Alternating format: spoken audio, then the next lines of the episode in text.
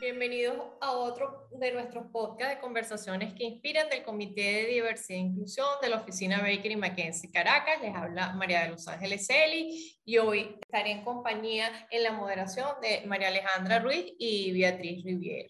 Tenemos hoy un invitado también internacional en este tercer episodio que hemos denominado Derribando Prejuicios en conmemoración del mes de junio eh, del orgullo gay. Este, nuestro invitado es Julián Ruiz, es abogado de propiedad intelectual de Baker McKenzie Colombia. Su principal enfoque son derechos de autor y derechos del entretenimiento.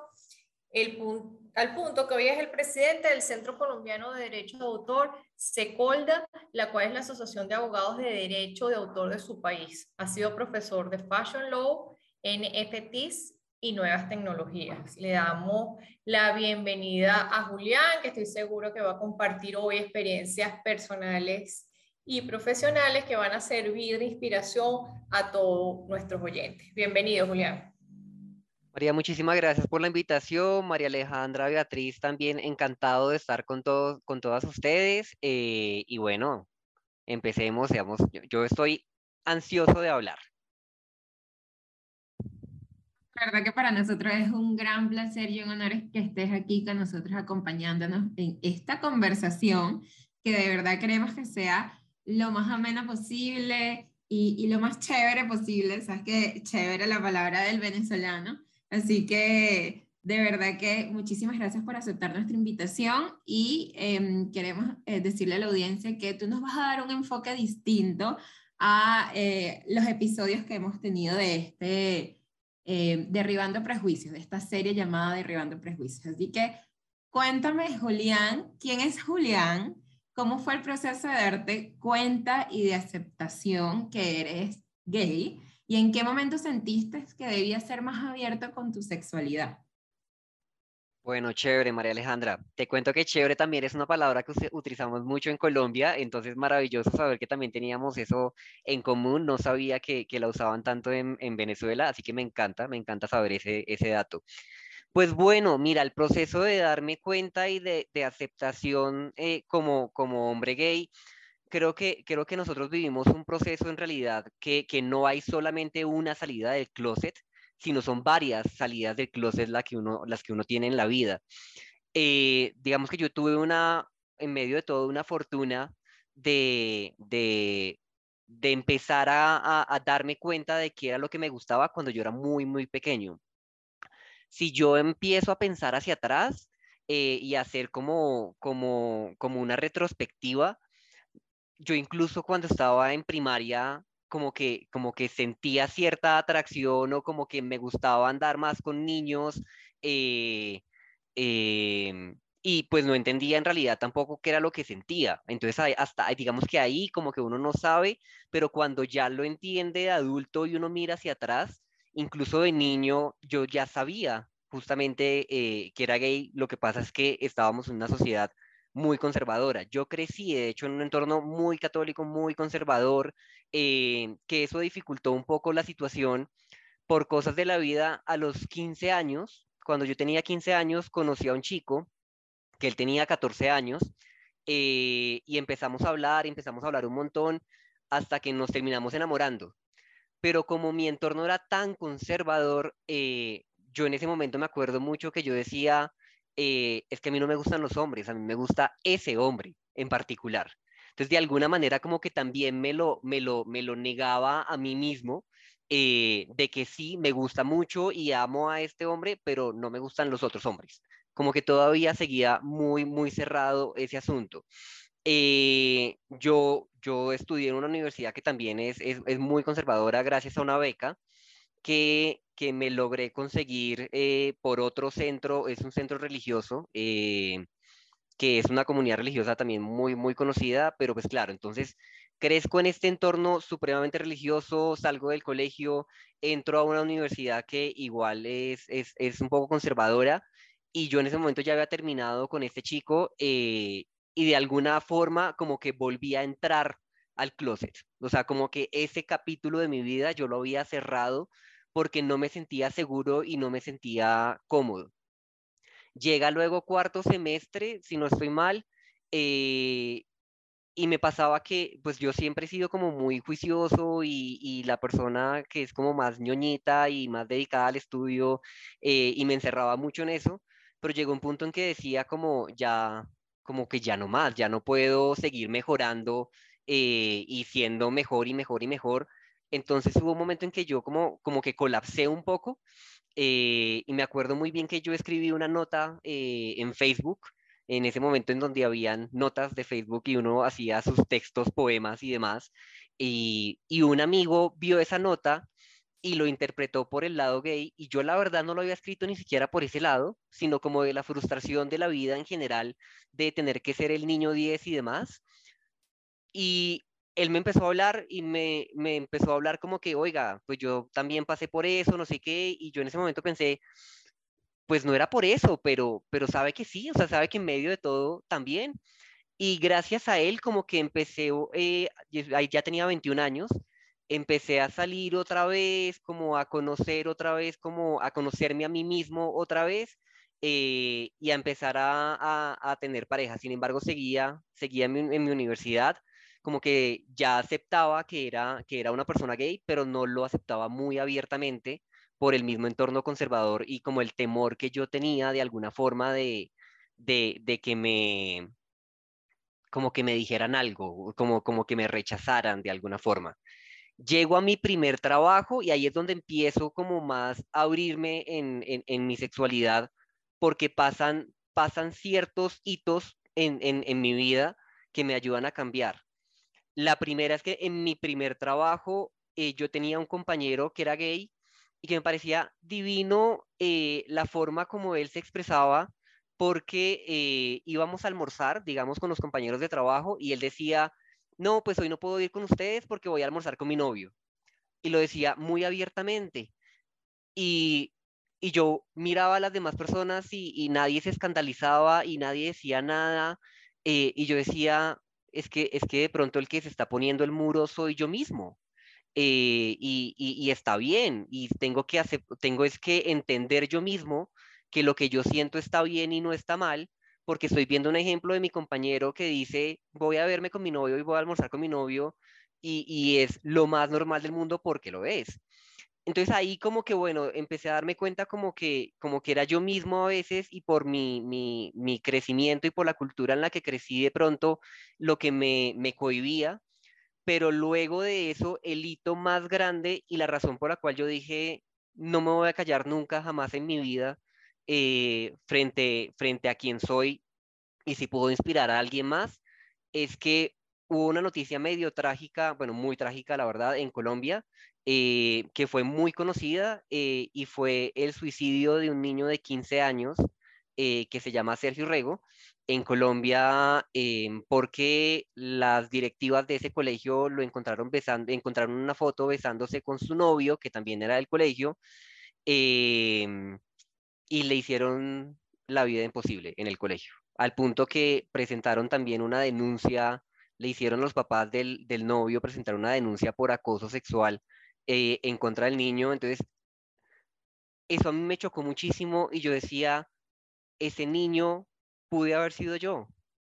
A los 15 años, yo pude haber, yo pude haber sufrido ese mismo bullying y haber sentido que de pronto no era lo suficiente eh, y que no valía la pena seguir viviendo y que de pronto siempre me iban a hacer bullying o que, o que nunca iba a poder hacer eh, yo mismo porque me iba a enfrentar a, pues, a, esos temas que lastimosamente tuvo que enfrentar este niño y que, y que su solución fue quitarse la vida. A mí eso me marcó muchísimo y en ese momento me hice una promesa a mí mismo de, de, ser abiertamente gay y de ser quien soy y de, y de dar un ejemplo con mi vida y de, y de dar, hacerle saber a las personas que, que es posible ser uno mismo eh, y es posible tener éxito y es posible ser feliz siendo quien es uno mismo sin necesidad de ocultarse. Entonces creo que eso fueron como todo el proceso de, de, darme cuenta y de, y de aceptarme como gay, de ser más abierto, perdón por lo largo de, de, la historia, pero es que son muchos, muchos hitos eh, que, que me llevaron a este momento. Sí, no te preocupes. Además, nos hemos dado cuenta que eh, no solamente es un proceso de aceptación consigo mismo que siempre existe, hemos, dicho, hemos visto en otras conversaciones, también más con nuestro círculo social, que poco a poco la gente se está abriendo más, sino aceptación con los demás. Y también hemos visto, algo que te quería preguntar, es que muchísima gente este, le da miedo salir del closet por muchas razones, pero entre una de esas razones tenemos la razón laboral. Y quería preguntarte acerca de eso. ¿Tú tuviste algún miedo en ese sentido eh, al aplicar un trabajo? ¿Y cómo fue tu ingreso a la firma, a Baker, y cómo ha sido trabajar en Baker como miembro de la comunidad LGBTI Club Plus? Mira, ha sido un proceso muy bonito, la verdad. Em, en, mi, en mi primer trabajo nadie me juzgó y, y era yo mismo el que me juzgaba.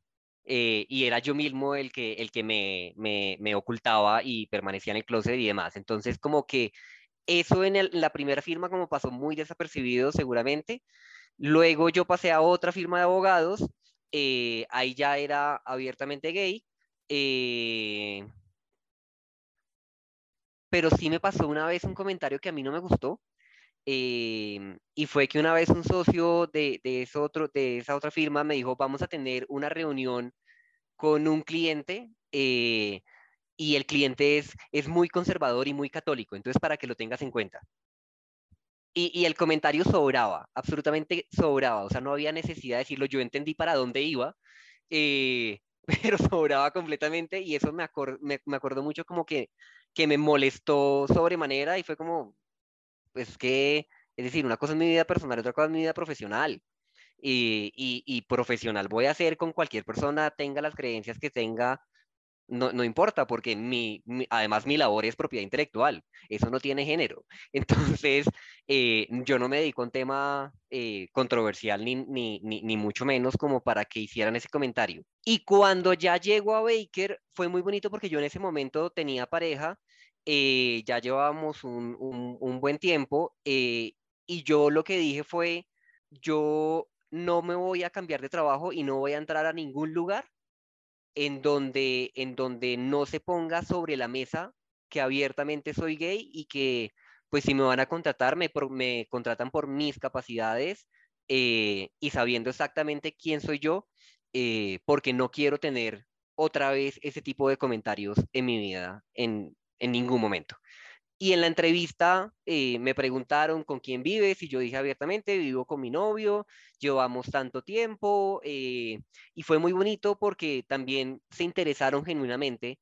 Eh, mi socio se llama Juan Pablo Concha y mi asociada senior se llama Juliana Salamanca y fueron dos personas increíbles en esa entrevista, me, me cayeron también muy, muy bien y me empezaron a preguntar, ¿y qué haces? ¿Químico farmacéutico? No, pero qué chévere, porque claro, yo me dedico, soy abogado, entonces básicamente mi industria de servicios eh, y la industria de él es, es, productos. Entonces también fue como, ay, pero qué chévere esa combinación y no sé qué. Y me contó la historia de cuando él se enteró qué significaba QF, que es químico farmacéutico, eh, y todo. Y fue, fue supremamente normal. Y así entré, eso fue, o sea, mi entrevista, igual pasé todos los filtros, eh, siendo y habiendo mencionado pues, pues justamente mi sexualidad. Eh, y cuando ya entré, pues es, es un tema que, que, no tiene ningún tabú, que no sentí, digamos, a veces pasa también que, que uno de persona como perteneciente a la comunidad LGBTIQ+, pues puede sentir que cada vez que llega un nuevo trabajo como que tiene que volver a salir del closet y entonces ese chismerío de será, será que no es, no sé qué, era justamente lo que yo me quería evitar y era como, pues mi vida está abierta, mis redes sociales están abiertas eh, y yo comparto todo lo que me gusta, comparto mi vida eh, y lo comparto también porque me quiero evitar justamente ese tipo de, de, comentarios y de chismes y demás que es como, pues sí, o sea, ya desde el momento en que tú lo asumes y, y, y eres abiertamente quien, quien tú eres, pues la gente ni le da importancia. Y, logré llegar a ese punto en donde, en donde pues es algo que en realidad ni siquiera importa, es, es, algo más, es un gusto más mío eh, y, lo que importa es pues quién, quién soy como profesional. Entonces es, es, algo que ha sido también muy bonito y dentro de Baker ha habido muchos espacios de inclusión. Eh, cuando yo entré, por ejemplo, algo que me pareció súper lindo fue también que en el kit que me dieron de inicio, me enviaron un botón de Baker Pride. Y ese, ese pequeño detalle fue, fue un detalle también igual muy significativo para mí, porque desde el principio su compromiso con la diversidad e inclusión, de verdad, de verdad que sí se ha notado y, y ha sido un gran, gran cambio en Baker. Julián, quería ahorita explorar contigo un poco, bueno, tu experiencia, desarrollar un poco lo que ha sido el título de esta serie que estamos eh, ejecutando en junio, derribando prejuicios, y me quería concentrar un poco en, esa palabra, ¿no? Prejuicios, darle el contexto, explorarla contigo, y si bien ya nos has contado, has sido muy amable en contarnos muchas experiencias que has tenido, tanto personales como laborales. Em, quisiéramos saber un poco, y dándole contexto al título de esta serie, ¿has tenido alguna dificultad a nivel profesional por ser miembro de la comunidad LGBTIQ? ¿Cuáles crees que son los principales prejuicios que existen en lo relativo a la inclusión de la comunidad LGBTIQ y la equidad de género? Y, dentro de este mismo contexto, ¿cómo piensas que podemos contribuir a, a, derribar esos, esos prejuicios que has podido identificar o vivir en tu experiencia eh, como forma de contribución y ayuda pues, a, a, todo, a todo este movimiento de diversidad e inclusión y a toda esta estas iniciativas que tenemos, ¿no? Sí, em, digamos que yo soy una persona que igual tiene un carácter muy fuerte em, y creo que por ese mismo carácter fuerte y por cómo me presento un poco, eso, eso ha evitado que de alguna forma yo tenga, eh, yo haya recibido pues muchos prejuicios. Si he escuchado cosas, eh, digamos, frente de pronto a otras personas o comentarios que son como inadecuados y que no debieron haberlo dicho. Entonces, por ejemplo, está el prejuicio de que un hombre gay es mucho más sentimental eh, y que las decisiones son mucho más sentimentales y no racionales. Eh, que es justamente como ese mismo prejuicio que se que nos podemos eh, volver atrás al mes pasado, lo que estaban haciendo del mes de la mujer, porque básicamente entonces lo que se está pensando es que como es un hombre gay que le gustan los hombres, entonces eh, también es sentimental, como el mismo, eh, mismo prejuicio de que las mujeres son más sentimentales que racionales. Y son prejuicios que son completamente infundados. Más allá de eso y de ese tipo de comentarios que uno pueda de pronto llegar a escuchar que hacen al aire no necesariamente contra uno mismo, eh, afortunadamente no he tenido que vivir ese, ese, ese tipo de prejuicios. Me gusta, de hecho, mucho derribar, derribar muchos prejuicios en, en, en mi vida diaria, también fuera de la oficina. Digamos, evidentemente en la oficina, pues hay un, hay un dress code que hay que respetar. Eh, y, y, yo, pues, soy también dentro de esa parte de ñoñez mía, pues para mí es, es fundamental respetar un dress code, pero por fuera de la oficina y en eventos, incluso pues con gente de la oficina, pero que ya no es de la oficina, eh, a mí me gusta vestirme muy alternativo, eh, porque me gusta también derribar ese perjuicio de que todos los abogados son acartonados eh, y que todos se visten, entonces tiene que tener siempre, incluso por fuera, la camisa y demás. Entonces, no sé, hace poco me compré unas plataformas que tienen como 20 centímetros. Es una locura. y uno se ve regio con esa plataforma y, se ve súper chévere y a mí me encanta como eso se ve y me encanta que la gente me vea y diga, pues sí, ese es Julián, ese es el que es el presidente del Centro Colombiano del Derecho de Autor, que es la asociación más importante de derecho de autor en Colombia, eh, ese es ese abogado que hace tantas cosas, pero al mismo tiempo es esta persona que tiene una vida propia y que no le da miedo ponerse un pantalón ancho o unas plataformas o un crop top o, o cosas así. Me gusta mucho jugar justamente con la ropa porque también creo que es como de alguna forma un como una declaración política eh, de que no todos debemos ser exactamente, exactamente iguales. Y, y respecto a la otra pregunta de, de, de, cómo podemos contribuir a derribar esos prejuicios, es, es yo creo que preguntándonos a nosotros mismos eh, qué es lo que nos hace sentir de pronto de alguna manera incómodos, frente, frente a las otras personas y por qué empezamos a tener unos prejuicios.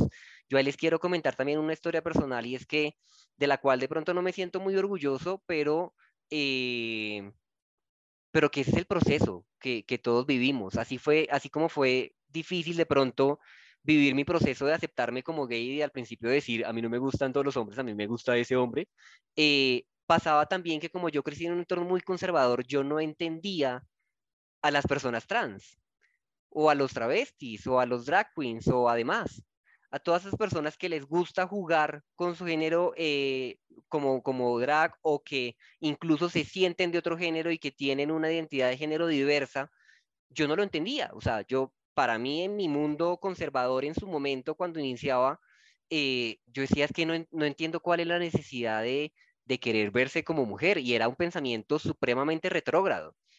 Y la forma como yo empecé a, a, darme cuenta de todo y, de, y, de, lo importante que es también la comunidad trans para, para nosotros eh, y de todo lo que han tenido que sufrir, es, por ejemplo, viendo RuPaul Drag Race que es un programa muy conocido y que yo lo empecé a ver solamente porque un exnovio me hablaba mucho del tema y yo decía, pero, pero ¿qué es eso? O sea, no, no tengo ni idea, pero lo, y empecé a verlo como me lo recomendó Netflix en un momento y, y dije, pues ya que me han hablado tanto de esto, pues miremoslo a ver para entender, pues, por qué piensa de esa forma. Y cuando empiezo a verlo, no es solamente un programa de, de pasarelas o de maquillaje, sino que estas personas empiezan a hablar de su propia, de su propia vida y de su camino eh, como, como una persona diversa y como drag queen, y también hay personas trans dentro del programa, eh, y empiezan a contar sus historias, y, y ahí es donde uno se digamos que logra tener la capacidad de, de meterse en los zapatos de, de, de, esa persona y de entender un poco también lo que siente. Entonces lo creo, lo que yo creo que uno puede hacer justamente para derribar esos prejuicios es, es tratar de leer, tratar de investigar, incluso tratar de ver series como RuPaul Drag Race o cualquier cosa que nos ayude y nos permita entender a la otra persona. Y, y, por qué se siente como se siente y, y, por qué es válido la forma, como, la, la, forma como se siente. Eso es lo que nos falta. Nos falta a veces es empatía y nos falta poder entender en realidad al otro y no y no creer que la única realidad eh, y la única verdad es la que uno siente y la que uno tiene. ¿Cuál? Lo que es la empatía y lo que es el respeto creo que es totalmente importante eh, en este tema, en esto de derribar prejuicios, en entender que el otro es totalmente, eh, que si bien hay, hay personas que se parecen a nosotros, hay otras que no, y hay que respetar las preferencias, los gustos, la personalidad, todo, la forma de vestir todo de la otra persona. O sea, nosotros no somos únicos en esta vida y, y, eso es lo rico de la diversidad, ¿no? Em, Julián, y, de verdad que me encanta todo lo que estás comentando, me encanta lo de las plataformas, de verdad, fan, soy fanática de tus plataformas. Pero Julián, em, hablando de derribar prejuicios, Cuéntame qué, podrían hacer las empresas para, para ayudar a derribar esos prejuicios, ¿no? ya desde el punto de vista más corporativo. ¿Consideras que las iniciativas y las políticas de inclusión y diversidad son importantes para las empresas y, y además son determinantes para la captación y retención de talento?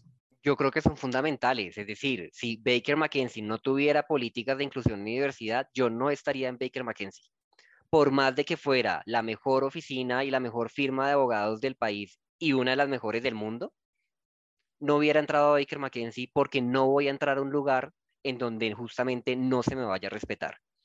Y para mí eso es fundamental y para todas las personas pertenecientes a la comunidad LGBTIQ, pues es completamente importante, porque si no, es decir, el ambiente laboral lo es todo y, y tú no te vas a ir a un lugar en donde te sientas juzgado. Entonces, si es, si es determinante en la captación y retención de talento, es, es completamente determinante, yo creo. O sea, si no, no estaría acá. Y qué iniciativas también son importantes, yo creo que, y, uno ve mucho, eh, y esta es una queja eh, muy recurrente de, de la comunidad, y es que uno ve muchas empresas que en el mes de junio cambian su logo, pero que eso es lo único que hacen. Y, cambiar el logo no es suficiente, sino tener de verdad políticas eh, que se apliquen todos los meses del año, que es, que es justamente lo que yo he visto en Baker y por lo que yo me siento muy orgulloso de decir que pertenezco a la familia de Baker McKenzie, porque no es, no es un tema de mercadeo como uno lo ve en otras empresas.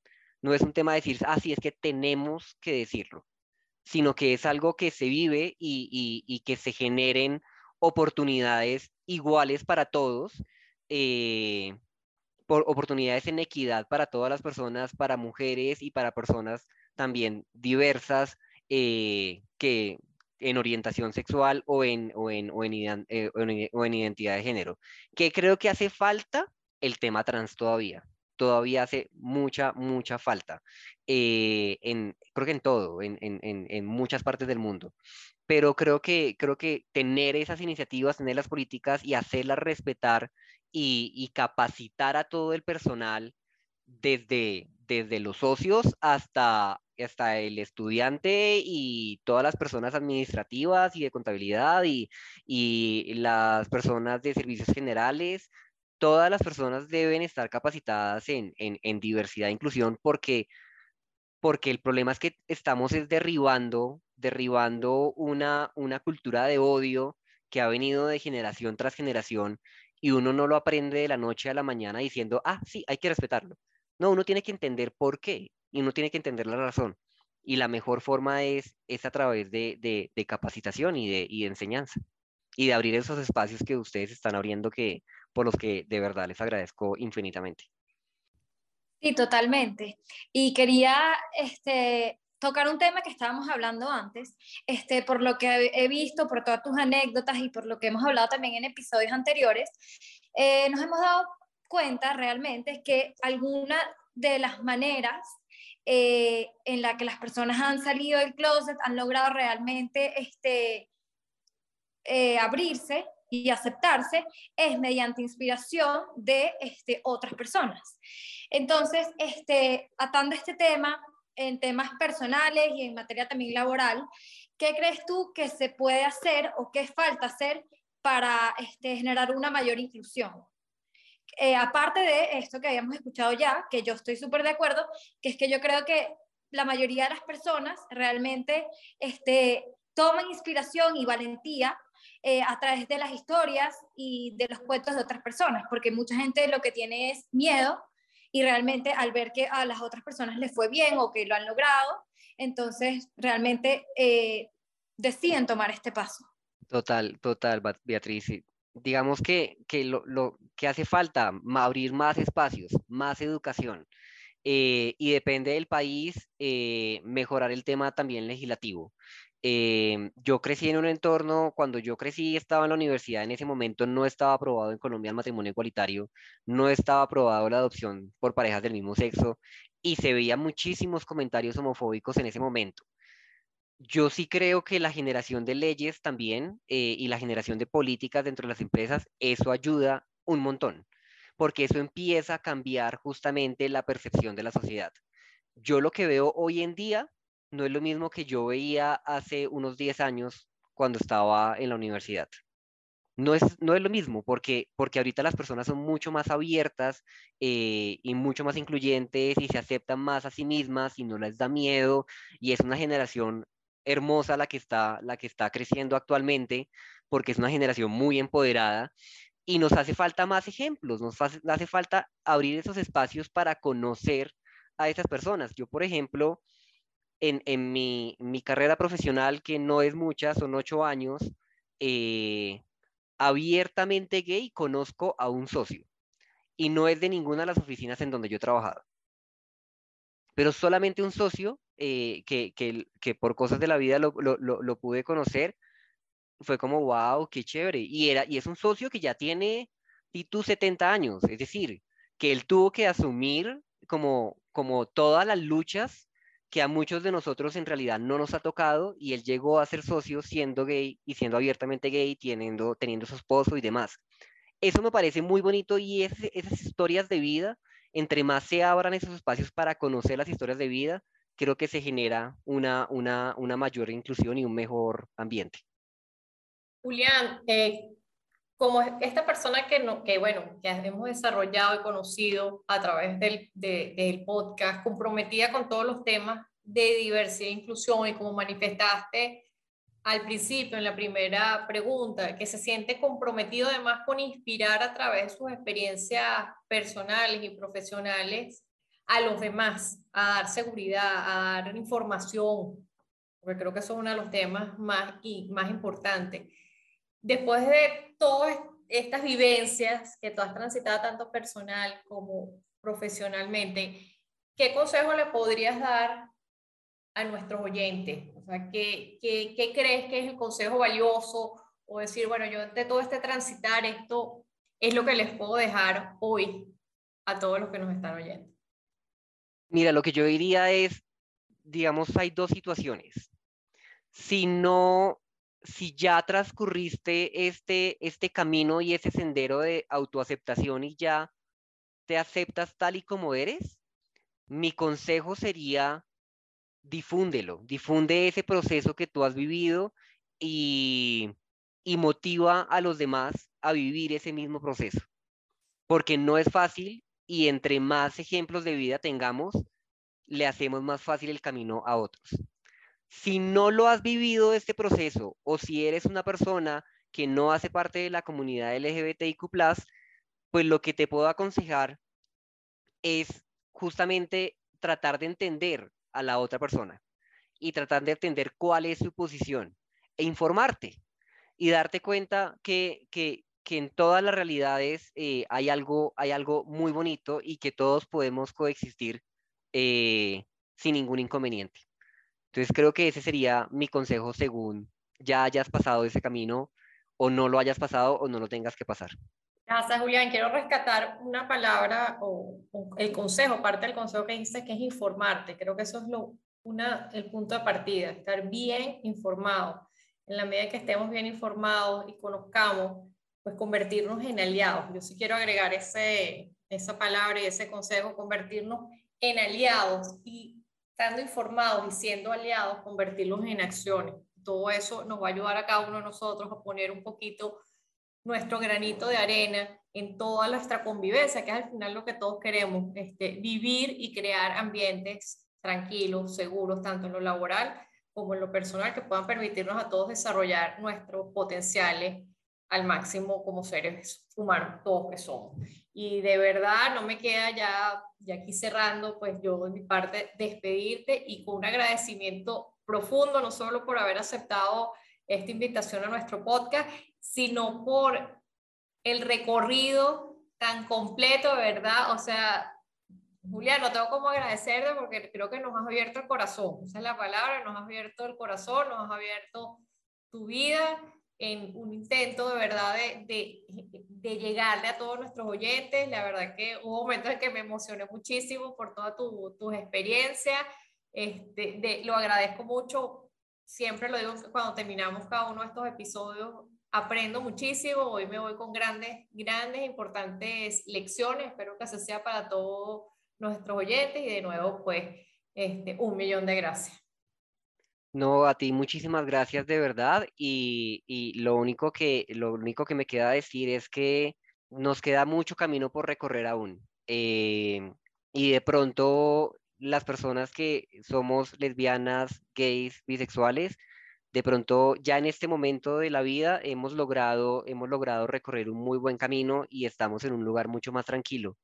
Pero nos falta una parte muy importante de nuestra comunidad, que son todas las personas trans que son ese frente de lucha por la cual en realidad hemos logrado todos los derechos que tenemos, pero que aún a esta comunidad aún le faltan muchos, muchos derechos. Y nos falta derribar muchos prejuicios eh, y entender, entender que el cuerpo de cada uno es el cuerpo de cada uno y no afecta en ningún momento sus capacidades intelectuales o laborales. Totalmente, yo estoy súper impresionada, la verdad, e inspirada con todos los procesos que realmente tienen que pasar, porque este, nosotros, yo por ejemplo, como una persona este, heterosexual, noto que pasar por, todas estas, por todos estos procesos realmente es algo bastante difícil y me parece eh, buenísimo poder tenerte en este espacio también para ayudar a aquellas personas que capaz todavía no han logrado este, aceptarse, capaz todavía no han logrado... Este, salir del closet bien, porque creo que si no te aceptas a ti primero es imposible que las otras personas te acepten. Entonces, muchísimas gracias por compartir este espacio con nosotros. Estamos muy felices también de poder ser eh, un aliado de la comunidad y bueno, nada, Muchísimas gracias. Jan, te reitero nuestro agradecimiento. Eh, de verdad que de mi parte, muchísimas gracias por, por contarnos tu, tu historia. Eh, de verdad que de inicio hasta tu actualidad, hasta la actualidad, de verdad que me encanta eh, lo abierta que fuiste con nosotros y eso creo que va a inspirar a muchísimas personas que nos están escuchando. De verdad que em, estamos muy agradecidas contigo. Lo que yo siempre digo eh, en estos episodios es que lo más importante es el respeto y agrego lo que tú dijiste es la empatía. Creo que esos son valores que hay que desarrollar día a día y, creo que, que, pues nada, de verdad que el tema de la diversidad y la inclusión ahorita está, eh, ahorita es lo más importante, creo yo, en, en, en, la actualidad. Creo que es lo más importante y es lo que tenemos que, que ir ganando y desarrollando y, y, ayudando. Hay que ser aliados y hay que ayudar a todas las personas que de alguna u otra forma no se sienten incluidas. Así que muchísimas gracias, Julián, y bueno, hasta la próxima. Thank you.